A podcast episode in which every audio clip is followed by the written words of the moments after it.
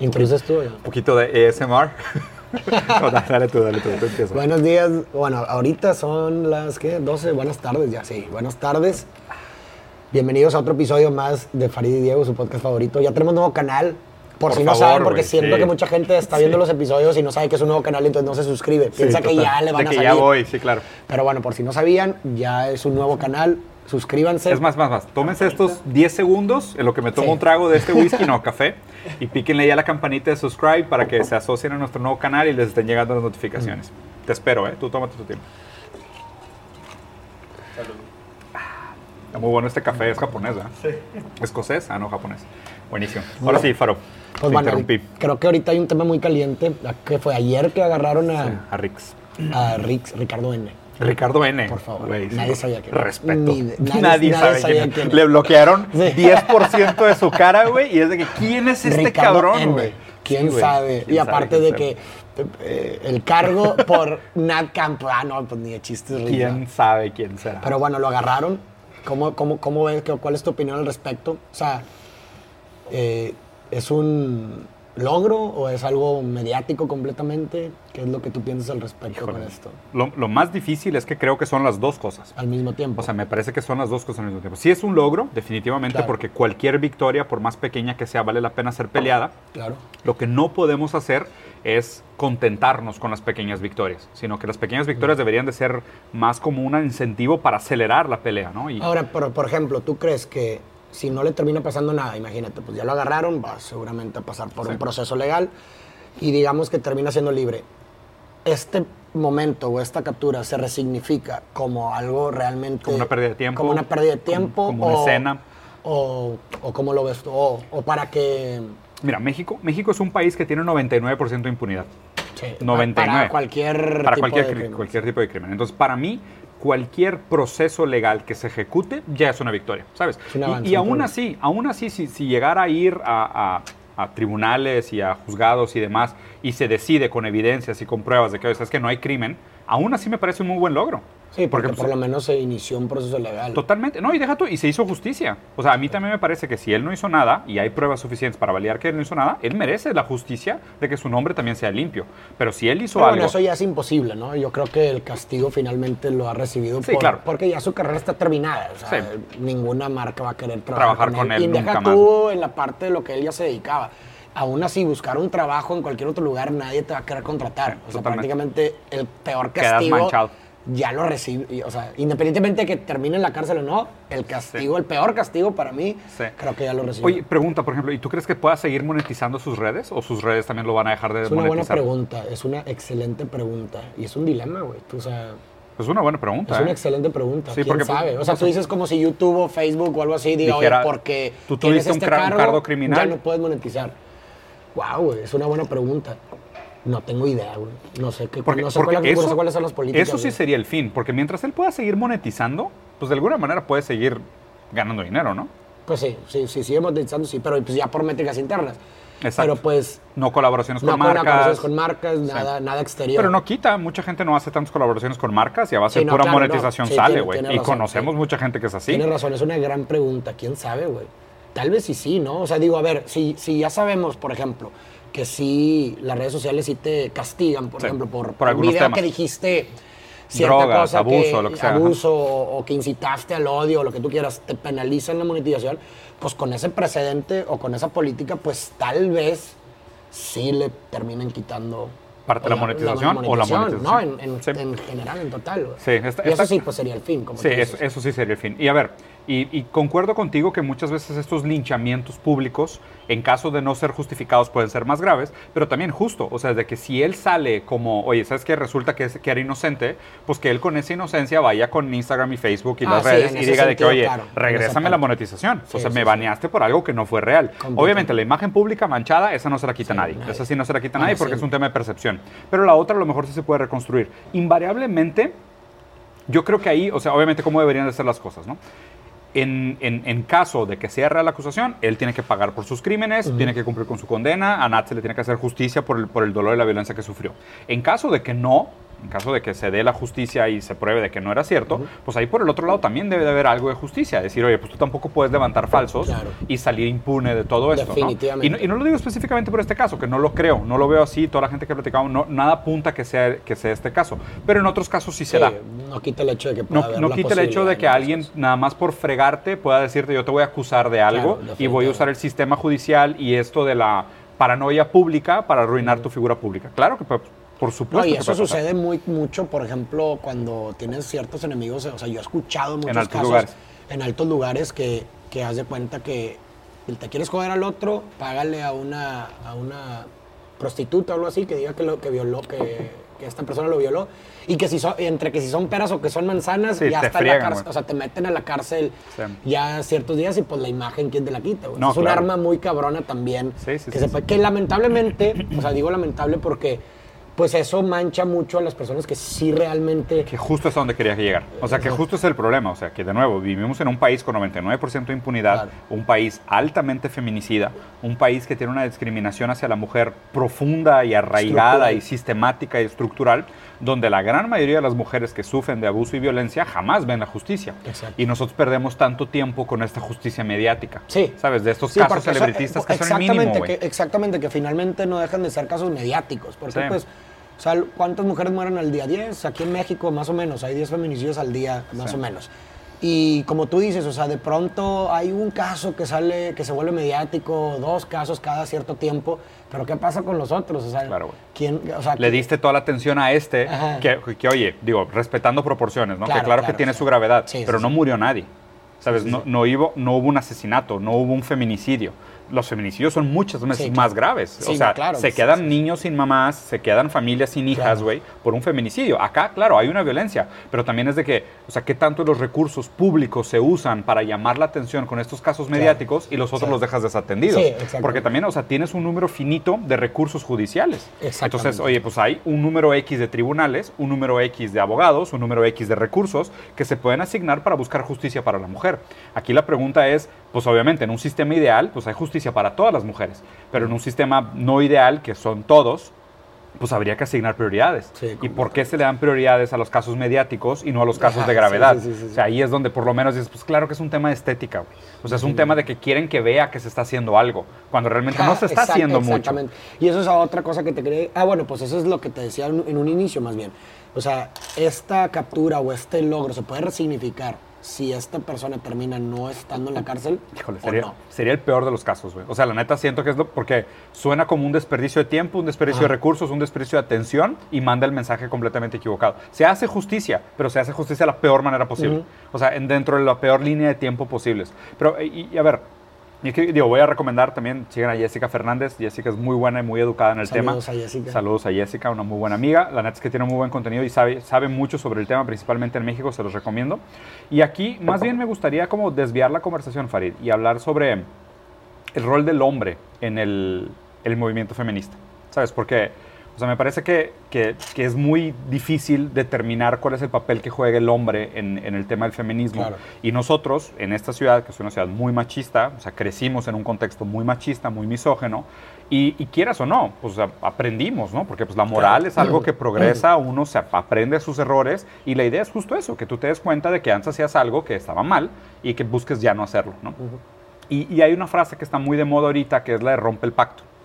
Ya, por AMLO. Rompe el pacto, o sea, tiene un índole gubernamental definitivamente. Pero también se... Pero, pero tiene un, tiene un tema social también. O sea, para la gente darle un poquito de contexto, si nos escuchan de fuera, eh, rompe el pacto es esta idea de como hombres, si alguien de tu círculo social, de tus amigos, de tus conocidos, es una persona con la cual notas algunos, alguna conducta, alguna conducta retrógrada, es parte de nuestra responsabilidad también decir de que, oye, güey, no estés mandando esas cosas al grupo, güey. O no estés hablando así de las mujeres. O, ¿sabes? No la trates así, güey. O esto no da risa. ¿Sabes? O sea, y es, y es hasta difícil, porque inclusive pues nosotros como hombres también es la represalia de, ah, no seas hot, ¿sabes? de que, sí, de que, ay, no mames. De sí, de que ahora le pegas a la mamada. Pero a ver, es que eso es romper el pacto. O sea, romper el pacto es ver que principalmente, principalmente en esas conductas escondidas es donde te das cuenta que se perpetúa el machismo. No, y ahorita se me vino a la mente algo con lo que dices vi un video hace tiempo de este Rivera, que fue el traductor de Heidegger, en el español.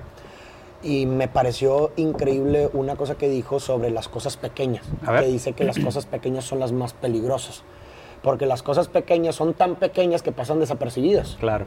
¿Sí explico? Pero aún así, todo lo que has invertido en tu vida está constituida por esas cosas, Cosas pequeñas. pequeñas, sí. Las pequeñas decisiones que tomas con día a día que normalizas y que simplemente pasan desapercibidas, ¿no? Como, oye, pues, digo, si, si, si, Las si yo- microagresiones. si yo te pregunto a ti, oye, ¿a qué has apostado tu vida? Pues a lo mejor no me vas a poder contestar rápidamente un algo, Sí. pero sin em- ma- vaya a ser una redundancia porque luego me tiran de, de que digo redundancias. Eh, sin embargo, has apostado algo a tu vida. Claro. Has apostado tu vida a algo. Sí. Y esa, esa apostada está compuesta de puras microdecisiones que has normalizado y que finalmente constituyen tu vida. Entonces, estas cosas que tú mencionas son cosas pequeñas, cosas simples que, Que pa- parecerían insignificantes. Que parecen insignificantes, ¿verdad? Que has normalizado muy cabrón en tu vida, que no, que no que es hasta algo automático quizás que haces, pero que aún así constituyen eh, parte de un problema muy grande, güey. Y a ver, y justo parece que es el chiste freudiano, ¿no? Porque justo, Ah, sí, sí, justo, sí. justo parece que en esos deslices, en esos detalles que parecen insignificantes, es donde se esconde realmente tu posición subjetiva Claro, sobre el tema. completamente. ¿Sabes? Y, y aquí es lo raro. De hecho, creo que la frase, hay una frase de Lacan. me parece que es eh, Si quieres preciso explicar. explicarlo el chiste freudiano porque a lo mejor mucha gente no lo sabe. O sea, la tesis es que el chiste es la manifestación de un deseo inconsciente. O sea, es la descarga de un deseo consciente. La realización, si así lo quieren ver. El Freudian Slip. Ajá. Entonces, cuando vean a alguien decir un chiste, de ahora en adelante lo van a ver con ojos distintos, porque Claro. dentro de ese chiste se esconde una verdad subjetiva del sub- de la persona. ¿no? Entonces, si una persona de pronto hace un chiste de homosexuales, Racista. racista. o algo así, pues realmente Lo es. Lo está. ¿Por qué? Porque lo que, lo que está pasando ahí es que la persona tiene esa cuestión que no puede decir de otra forma, pero a través del chiste encuentra su realización, porque cuando un tercero la acepta, o sea, se ríe o algo así, la acepta, entonces ya. Lo descarga. Ya, ya, ya tuvo una descarga el Claro. chiste, ¿no? Y justo parece que es eso, o sea, que justo en el chiste, en la cultura del machismo, en el chiste es donde se perpetúa el Claro, machismo. sí, o sí, sea, es sí. donde se perpetúa hecho, la misoginia. bastante. Es la broma homosexual, la broma homofóbica, la broma sexual, la broma, ¿sabes? Condescending, el mansplaining, el gaslighting, o sea, todo eso es donde se esconde realmente el, el machismo estructural, ¿no? Y cabe a nosotros, o sea, porque a ver, también es difícil porque fuimos creados en una sociedad como Claro. tal. O sea, es difícil desaprender algo que durante tanto tiempo te enseñaron. Completamente. Y, y creo que también merece un cierto nivel de, de, de perdón o un cierto nivel de, de entendimiento a que este proceso cuesta. Claro. O sea, que es un proceso que no se da de la noche a la Y mañana eso ni es algo fácil. fundamental que, Sí. que mencionas porque me parece que en un proceso educativo, o sea, cuando hablo de un proceso educativo es un proceso de mejora o Sí, de continuo, enseñanza, ¿no? ¿verdad? Es, es, es, es fundamental un proceso compasivo, Sí. amoroso, empático, si me explico, a diferencia de un proceso alienador. Ahí. O sea, y hago y tomo como referencia, por ejemplo, cómo educas a un niño, ¿no? Cuando tú educas a, a un niño, cuando comete un error o algo así, no lo vas a- no le pegas y Sí, le- ni, ni lo- ni le dices qué chingados te pasa y lo alienas y lo expulsas. No, al contrario, le, le enseñas qué es lo que estuvo mal que, di- que- Claro. que hizo para que pueda corregir la conducta. El problema que siempre digo es que nosotros somos adultos, pero de cierta forma también somos niños porque desconocemos muchas cosas. Sobre todo nuestras inseguridades. Exactamente, y el, pero el problema es que como no nos vemos como niños, no, el proceso educativo que tenemos entre Se nosotros es un- muy agresivo. Es muy agresivo. Sí, y la verdad, cuando, cuando una persona trata de educarte de una forma agresiva, estropea cualquier proceso de desarrollo bueno. Sí, claro. Co- Como en un niño. Si tú en un De niño hecho, lo- hay estadísticas que dicen, los niños que sufren violencia intrafamiliar no aprenden. Exactamente, entonces lo mismo, eso mismo lo puedes traducir a un proceso de enseñanza, en, por ejemplo, en los temas que estamos mencionando. Claro. Si alguien comete un error y seguramente no está consciente, ignora, ¿verdad? Porque lo que ven- venimos diciendo ha normalizado por Sí. cuestiones culturales y lo que tú quieras. Y en lugar de producir ese pro- proceso de enseñanza y desarrollo, se le aliena, se le expulsa, se le es agresivo, esa persona no va, No no va a aprender, se estropea Sí. cualquier proceso de desarrollo de enseñanza. ¿no? Y yo que soy un violento con todo el mundo.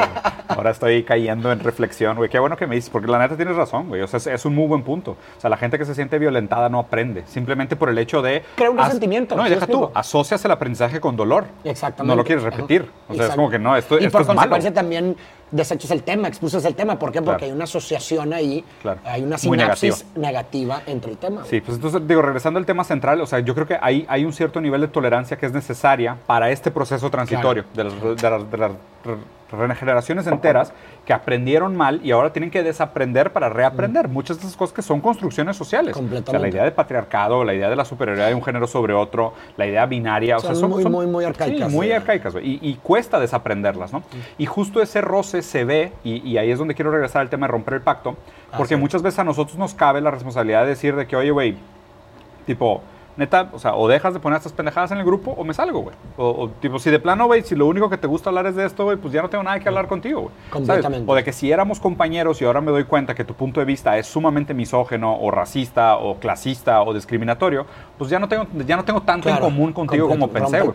Y ahí sí yo creo que vale la pena la idea de romper el pacto. Sí, no, definitivamente coincido, pero sí creo que debe de haber como una algo previo de una, un tipo de intento de Un enseñanza, proceso, un ajá. proceso de enseñanza, o sea, no algo como, ah, Claro, a la primera que lo La hiciste cagaste, ahora, lo que hablábamos cancelado. ahorita, expulsa, cancelado. No, yo no creo en eso definitivamente, sino creo que por lo menos agotar ciertos intentos de, oye, pues hacerle ver al otro Claro, de una forma buena, oye, sabes que esto está equivocado y demás. Y así definitivamente, después de ese, proceso, de ese intento de proceso de enseñanza, no hay una modificación de conducta, entonces ya rompe haber. el pacto, ¿verdad? Claro, tiene que Pero yo creo que sí hay que agot- a- agotar todas las instancias primero porque además tú eres su amigo, ¿no? O sea, tú eres, una persona de confianza para el otro. Entonces, Claro. realmente si te pones a ver, tú eres quien tiene más probabilidades de hacer que él escuche. Sí. Él te Sí, escuche. que o sea, ¿sí me explico? postura. O sea, porque de otra forma un extraño menos lo va a hacer. O sea, Claro. contigo tiene la confianza, ¿verdad? Tienen historia y demás. Entonces, tienes la mayor eh, probabilidad tú de poderle hacer ver algo que está haciendo mal. Claro, porque, porque el otro lado, o sea, el no romper el pacto implica implícitamente apoyar la postura. Perpetuarlo, claro. Y, o sea, perpetuar y, no- y apoyar la postura. Porque, pues digo, ya, y ahora sí llevándolo a la arena gubernamental,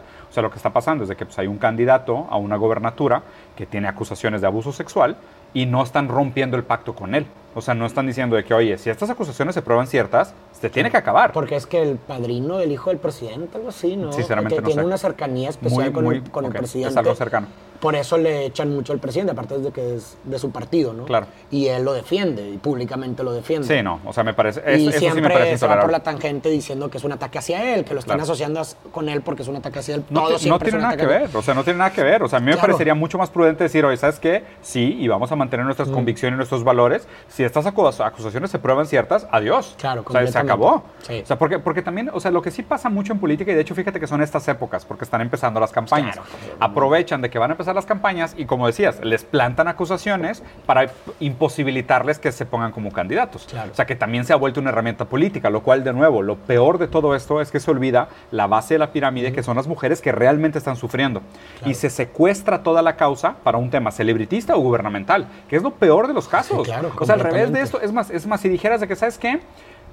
Está bien, no voy a romper el pacto con el gobernador de no sé dónde, porque pues no se han probado que las acusaciones son ciertas, pero voy a asignar 300 millones de pesos para ayudar a todas las mujeres que sí sufrieron. Ah, bueno, mínimo hay un poco de congruencia claro, en tu claro, discurso. Pero si no estás haciendo Ni una ni absolutamente nada, otra. ni una ni otra, es como que, oye, pues ¿qué esperas, güey? O sea, México es un país evidentemente Mm. feminicida. Si no haces nada al respecto y además eres condescendiente protegiendo tu compadrazgo, claro que hay un problema. Claro que hay un problema ideológico, no hay nada que Sí, debatir. claro, completamente Sí. de acuerdo. Pero bueno, también algo, algo positivo de todo esto también es que pues cada vez se habla más del tema, ¿no? Sí. Y eso creo que ayuda bastante a producir como esas modificaciones en la conducta de todos. Y también Totalmente. creo que no es una responsabilidad de uno nada más. O sea, ahorita hablamos como del rol del hombre en el movimiento, pero creo que en esa parte educativa también es, un, es una cuestión de dos, ¿no? O sea, también la parte de la mujer eh, tiene una responsabilidad también en la educación, finalmente. O sea, y yo siempre digo, es- o sea, últimamente, por mucho que he leído y he pensado y he meditado, o sea, cada vez le doy mucho más importancia a la parte de la, de la formación o del desarrollo del, del ser como, o sea, por parte del padre y la madre. O sea, que creo que ahí, es, ahí sucede todo lo importante, ¿sí me explico? O sea, en ese vínculo significativo entre los padres y el hijo o Muy- la hija. muy freudiano de tu sí, parte. pero pues es la verdad, o sea, Sí, sí todos es. los pedos que tuviste en esos vínculos significativos son los que vas a tener en, en una edad adulta. Entonces, si realmente creo yo que nos tomáramos en serio, sea, todos, ¿verdad? Porque yo sé que somos seres humanos y somos imperfectos y hay veces Claro. si la intención la cagamos, pero si realmente le tomamos la seriedad a lo que implica el rol del padre o de la madre para con tus hijos, creo que ahí está la cuna de una mejor sociedad en un futuro. Sí. Porque buenas relaciones, eh, buenos vínculos significativos con los hijos y buena educación y buena formación, que finalmente pa- parte idealmente de las dos, de, de tanto Del la madre como el familiar, padre, ajá. pues es una forma de mejorar la sociedad en un futuro. ¿Por qué? Porque es lo- lo- eh, en- entre mejores y más sanos vínculos significativos en una primera edad, vas a tener mejores vínculos significativos en una, en una Sí. posterior, ¿no? Entonces, Creo, creo que ese, la neta, o sea, ese tema me encanta y creo que le deberíamos dedicar un capítulo completo porque sí es un muy buen tema. O sea, el rol Pues, del padre, el sí, rol de la familia, güey. el O sea, episodio. podemos hablar de eso porque es un temazo. Y, y estoy completamente de acuerdo contigo. De hecho, hay una frase muy bonita de Hegel que dice: el ser humano no tiene naturaleza, pero tiene historia. exactamente. Exacto, Que es completamente. y es eso, es eso, ¿no? Tal cual. Y muchas de las relaciones que, que- o, o muchos del trato o de la dinámica entre los hombres y las mujeres, pues se, se- se provocaron en esa etapa inicial. ¿Sí Claro, me explico? Entonces, si estamos hablando que se provocan en una etapa inicial en donde idealmente están las dos partes, que es tu papá y tu mamá, pues entonces estamos hablando que la responsabilidad de esa educación también, pues no nada más es de los hombres, sino también de las mujeres, sino que en Totalmente. conjunto, como un equipo, It takes a village to raise a eh, child. Ahí se acaba el podcast. Sí, güey. Con esa frase Se el requiere, se podcast. requiere una villa entera para darle. Pero se tiene que también tomar en, para eso se necesita tomar en serio esa parte, ¿no? Porque luego tenemos, pues no sé, ciertas personas que a lo mejor sin mala intención, pero pues nunca están presentes con sus hijos, ¿verdad? La dejan, dejan el desarrollo, el cuidado, la educación a otras personas, se desentienden completamente. Entonces, pues dices, cabrón, el- yo creo que el rol del padre y de la madre es prácticamente los roles más importantes que existen dentro de una sociedad, porque ahí radica el futuro de una sociedad. de un. Hay que dedicarle un capítulo completo a este. Pero digo, para hacerle el, el cierre al tema del, del- del rol del hombre en el feminismo, digo, primero que nada, o sea, hay que empoderar y darle más voz a las mujeres, porque también siempre está la crítica y la complicada eh, aproximación de que los subalternos no tienen voz. O sea, por ejemplo, de hecho, en, en el, en el movimiento del capacismo, de los discapacitados o personas con diversidad funcional, se dice que, por ejemplo, eh, ellos tienen que guiar siempre la plática. O sea, tú no puedes hablar de Sí. discapacidades. Bueno, o sea, puedes ser empático a la causa, pero no puedes hablar de ellos sin ellos, ¿sabes? Claro, sí, y inclusive eso levanta complicaciones. No me quiero desviar, pero por ejemplo, ¿cómo haces un congreso sobre autismo para autistas? O sea, es que es muy difícil, porque ¿quién, ¿quién habla por los subalternos? Claro, claro. Y en este caso, en el caso de la violencia de género, me parece que lo que más necesitamos es mujeres como Jessica eh, y otras tantas que están haciendo una labor de levantar la voz, de, de- de hablar del tema. Pero eso de darles su lugar, escucharlas y darles su protagonismo, no implica que nosotros nos tengamos que echar un paso para atrás, sino que nuestra Sí, responsabilidad, conjunto, o sea, desde nuestro lado lo que tenemos que hacer es romper el pacto. O sea, la verdad es que tenemos, tenemos que romper el pacto. Hagan ustedes como ejemplo. O sea, es una lástima, pero la verdad es que la gente crece y se desarrolla por sus propias condiciones y su propia historia hacia diferentes direcciones. Uno primero tiene que tratar de hacer el trabajo educativo caritativo con calma, de educar a la gente y llevarlas hacia una buena dirección, pero en algunos casos es mejor una ruptura que, que conscientemente darles la, la razón o el permiso de Sí, continuar con sus chistes, con sus chistes que perpetúan el problema, ¿no? Entonces, pues eso es. Completamente de acuerdo, completamente de acuerdo. Y también algo muy importante, yo creo que también para complementar es hablar del tema. güey.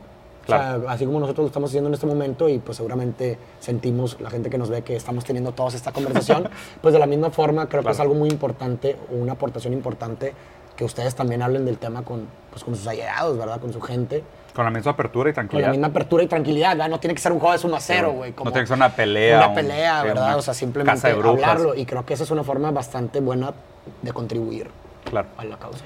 Todo raza, píquenle ahí a todos los botones. Todos. Si no le picaron a subscribe, píquenle el la campanita. Acuérdense, síguenos. tenemos la tarea, el objetivo de llevar este podcast al top 5. Vámonos. Entonces, eso no se puede sin su ayuda.